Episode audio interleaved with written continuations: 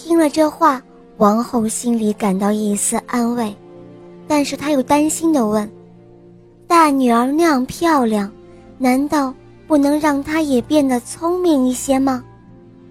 但仙女却微笑着回答说：“我不能够那样做，王后，我可没有那样的权利，请你宽恕我不能答应你的要求。不过，我会送给她一份神奇的礼物，那就是她能够把自己的美丽分给她爱的人。正如那位仙女所说的那样。”大公主越长越漂亮，可也越来越笨；二公主越长越丑，可是她越来越聪明。这位大公主实在是太笨了，他经常会说话语无伦次，做事情也是笨手笨脚的。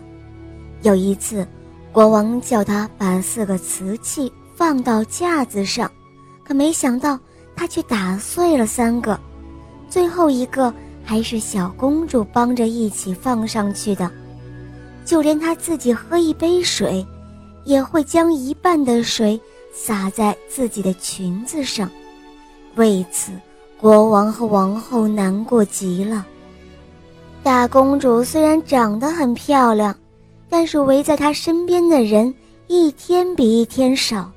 因为大家都不愿意和一个傻子玩，于是他心里非常难过，多么希望自己全部的美丽去换妹妹一半的智慧呀！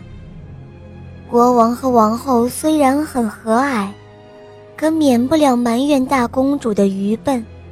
慢慢的，大公主变得越来越不快乐了。